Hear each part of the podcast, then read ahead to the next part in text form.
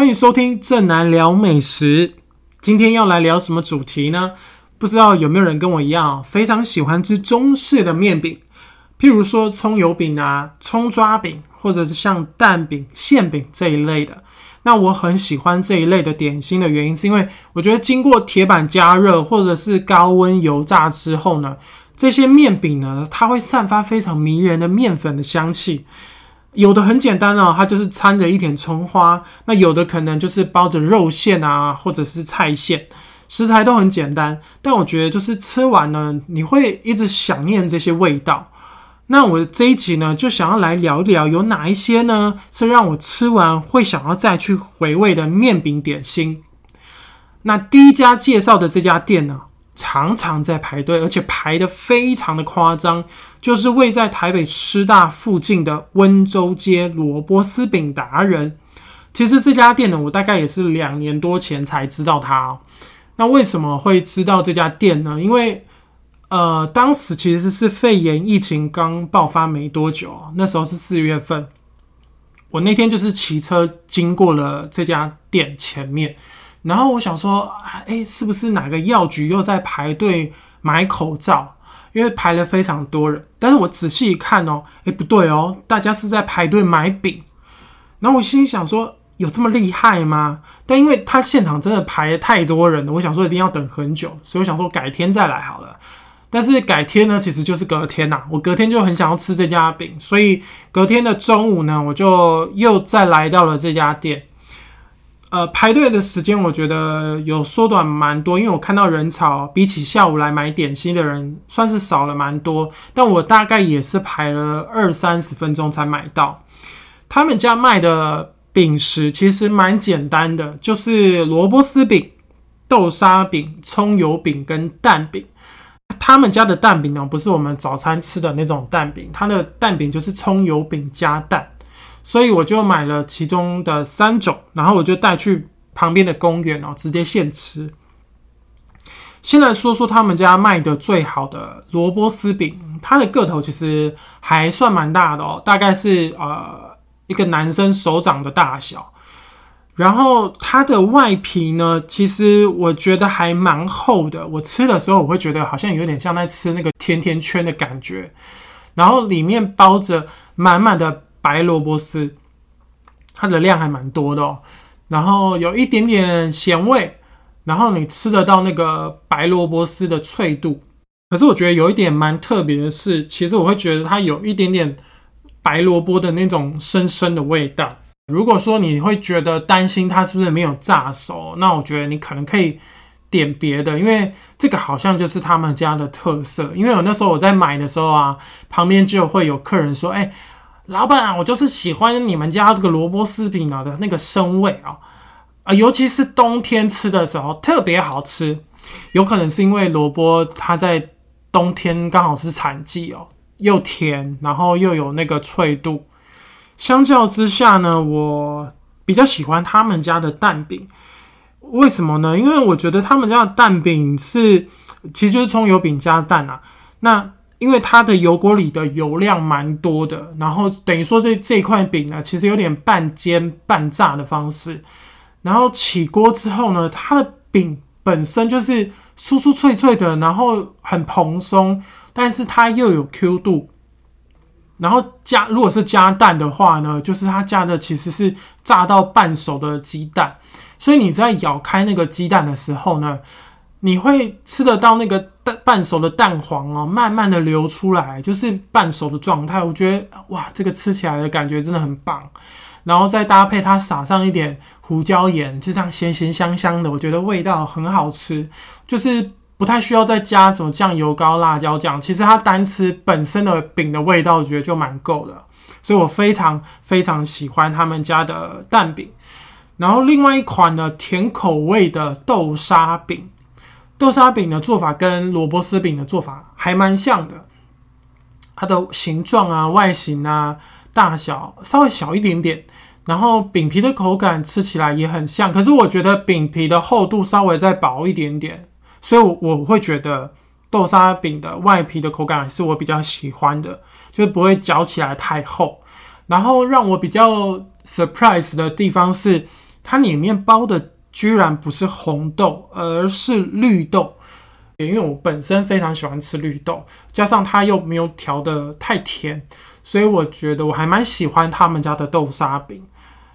所以我个人推荐，如果你来这家店啊啊，第一我我自己个人的首选是蛋饼，然后再来是豆沙饼，然后接着才是萝卜丝饼。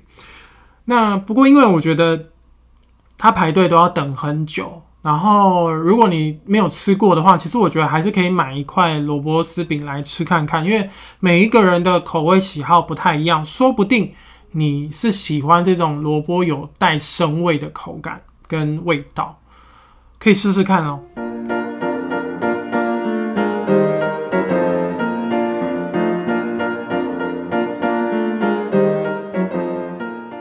接着介绍的第二间店呢？它跟萝卜丝饼店一样，都是开在和平东路上。萝卜丝饼店是开在一段，那接着介绍的这间巧房馅饼，它是开在二段，也就是在国立台北教育大学的正对面。那在网络上呢，非常非常多人推荐他们家的牛肉馅饼。那我自己呢，有到店里面把他们卖的这些品相都吃了一轮。那我自己心目中的第一名呢？也是牛肉馅饼，很多人一定想说啊，牛肉馅饼不就是一个包牛肉的饼吗？有什么特别的？不，我觉得他们家的牛肉馅饼吃起来很像小笼汤包。为什么呢？因为你咬开它的皮啊，那个汤汁哦，非常非常多，一咬开哦，滴滴答答的流出来。你如果没有用嘴巴去接着哦，真的是。暴殄天物啊！那些汤汁鲜美的汤汁就这样浪费掉了，非常可惜。所以我一定要提醒你们，在吃他们家的牛肉馅饼的时候呢，啊，你的嘴巴一定要接好，它那个汤汁只要一咬开，随时都会流出来。然后它的肉馅呢，我觉得也非常的香嫩，就是它的口感不会有一些，你会吃到一些可能筋啊，或者是可能有些肉块。比较不好的口感，他们家的不会，它的肉馅就是非常的软嫩，然后牛的那个味道呢也非常的够。那相较之下呢，如果你在吃他们家的猪肉馅饼的时候，你就会觉得啊，猪肉馅饼感觉就比较普通了一些，当然也是好吃的，可是你就不会觉得说你会想要专程为了他们家的猪肉馅饼来，但是你会想要为了他们家的牛肉馅饼哦。跑一趟。那除了这个招牌的牛肉馅饼之外呢，我还很喜欢他们家有一款没有包馅的葱烧饼，它就很像那种东北大饼哦，拿起来重量沉甸甸的。那我觉得咬起来呢，呃，口感也很有嚼劲，就是嚼着嚼着也是会有那种面面粉的香味。然后再加上它里面有掺了一些盐葱哦，就咸咸香香的。我觉得，呃，买来当下午的点心，这样嚼着嚼着垫一下肚子，饿的时候稍微当点心吃，我觉得也蛮棒的。那像我那时候买的时候，我就直接在旁边趁热吃，我就吃掉了半个。然后剩下没吃完的一半呢，我就带回家用气炸锅稍微再炸一下，然后它的外皮呢就变得有点酥酥脆脆的，我觉得又是另外一种口感。所以我觉得你买回家可以用烤箱烤一下，或者气炸锅都可以，那个酥脆的感觉还不错。第三间店呢，我我们要来到台北的通化街来吃一个比较少见的小吃，叫豆腐卷。这个豆腐卷呢，其实它的做法是起源自中国的山东、河南这一带啊。那这个豆腐卷它其实有一个俗名叫做菜蟒，蔬菜的菜，蟒蛇的蟒，听起来好像有点可怕。但是其实这一款点心呢，它最早是因为呃早期物资比较贫乏的时候呢，当地人就会用面团呢，把一些蔬菜啊、豆腐料啊这些。啊，可能没有吃完的食材，把它卷裹起来，然后把它卷成长条状，然后再放到锅子里面呢，用半煎半蒸的方式把它煮熟。那因为你在这个烹煮的过程当中呢，它的面团的表皮呢会起一些皱纹，然后再加上你这样慢慢煎着，会有一些烙上一些胶纹哦，那个外形看起来就像一条长长的蟒蛇一样，所以就会有这个菜蟒的一个称号。因为豆腐呢，其实不是一种很耐放的食材，只要气温的变化一大，或者是你保存的方式不好。它非常容易的腐败，所以其实很多小吃店不太愿意卖这种面食点心。因此，在台北其实要吃到这种豆腐卷呢，其实也不太容易。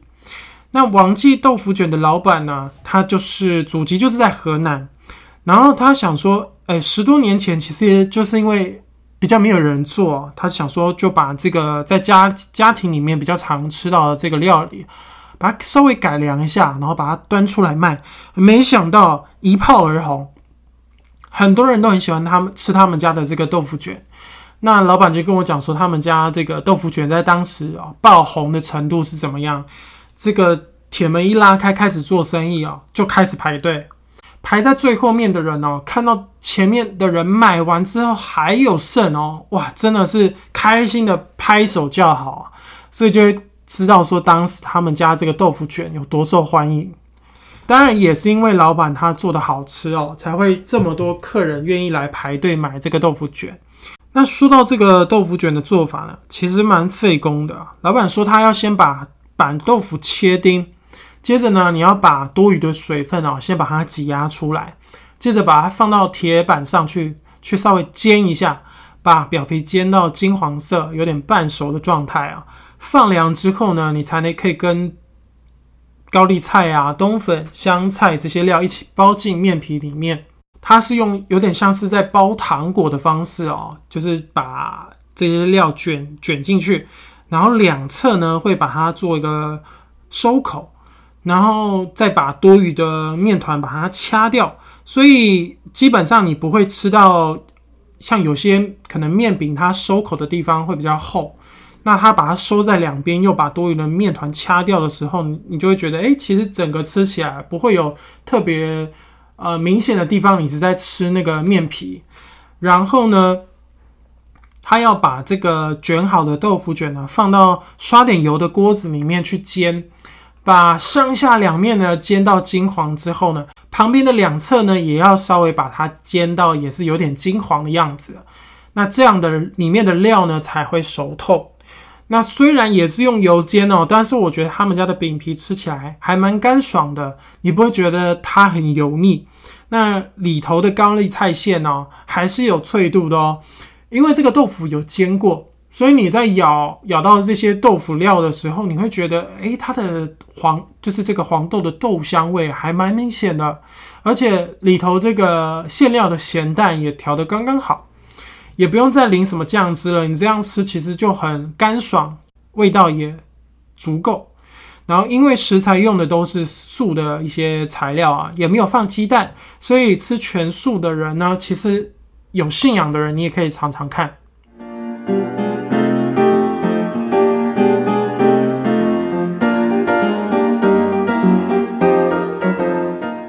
最后呢，要介绍的两摊路边摊。如果你跟我一样是非常喜欢吃蛋饼跟葱油饼的狂热爱好者，你一定要稍微做一下笔记哦。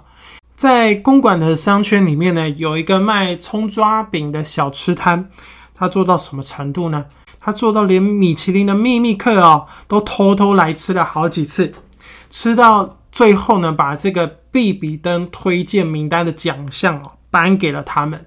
而且连续三年，从二零一九年呢到二零二一年，连续三年，这个小吃摊都获得必比登的推荐。二零一九年呢是他们第一次获奖的时候，老板娘跟我讲说，她接到主办单位的电话通知，她还以为是诈骗集团要来骗他们，然后后来就很多朋友打电话跟他恭喜啊，然后他才知道说这件事情是真的，他真的得到米其林的推荐。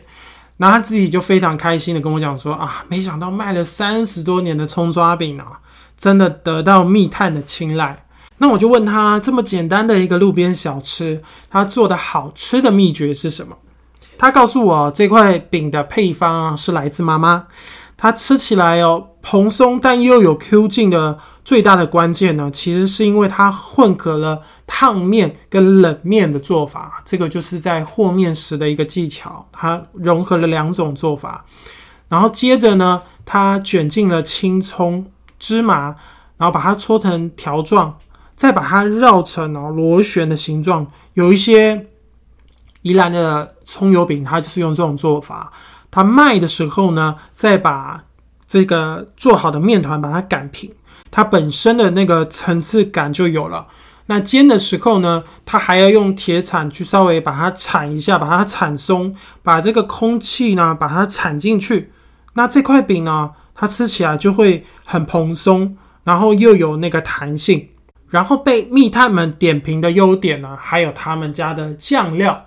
他们家有提供三种酱汁，一种是酱油膏，然后再来还有蜂蜜芥末酱。那另外最特别呢，就是老板娘她用朝天椒、鬼椒跟花椒炒成的辣椒酱。那我自己个人的建议呢，是最好是三种酱料都加。为什么呢？因为这三种料呢都加下去之后呢，它会让葱抓饼吃起来有有甜的味道，也有咸的味道，然后再加上它的辣椒酱啊，非常的辣，但是又非常的香，所以你吃起来呢，你就会觉得。它的味道非常的丰富。如果呢你想要吃饱的话呢，他们家有一个葱抓饼全餐，哇，里面的料非常的丰富哦，有鸡蛋，有 cheese，还有玉米、火腿跟培根，分量非常的多，感觉就像在吃一个卧便当哦。很多就是附近台大学生啊，可能下课之后呢，就会来买一个这个全餐，当做下午的点心，或是就直接当晚餐了。非常的有饱足感。那除了这个葱抓饼之外呢，公馆商圈还有一摊叫做姜蔬菜大蛋饼，它那个姜就是姓氏的姜哦。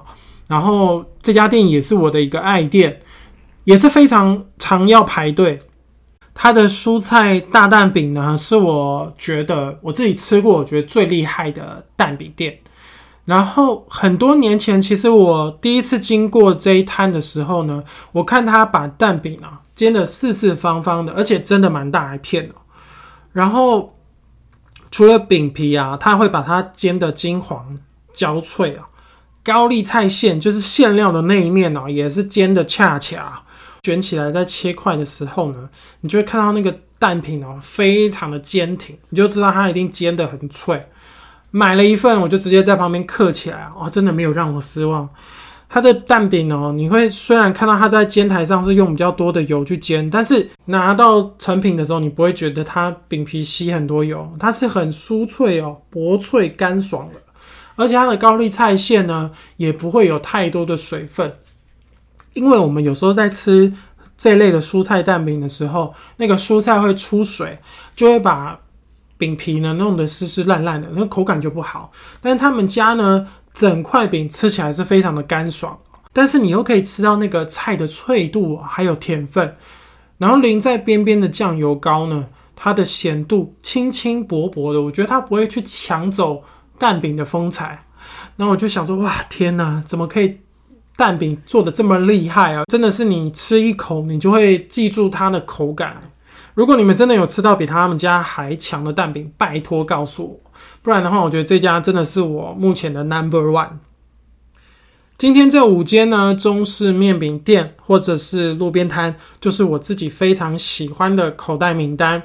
那在我的美食部落格里呢，也有一篇懒人包，有这几间店的详细介绍。那我就把链接放在资讯栏里。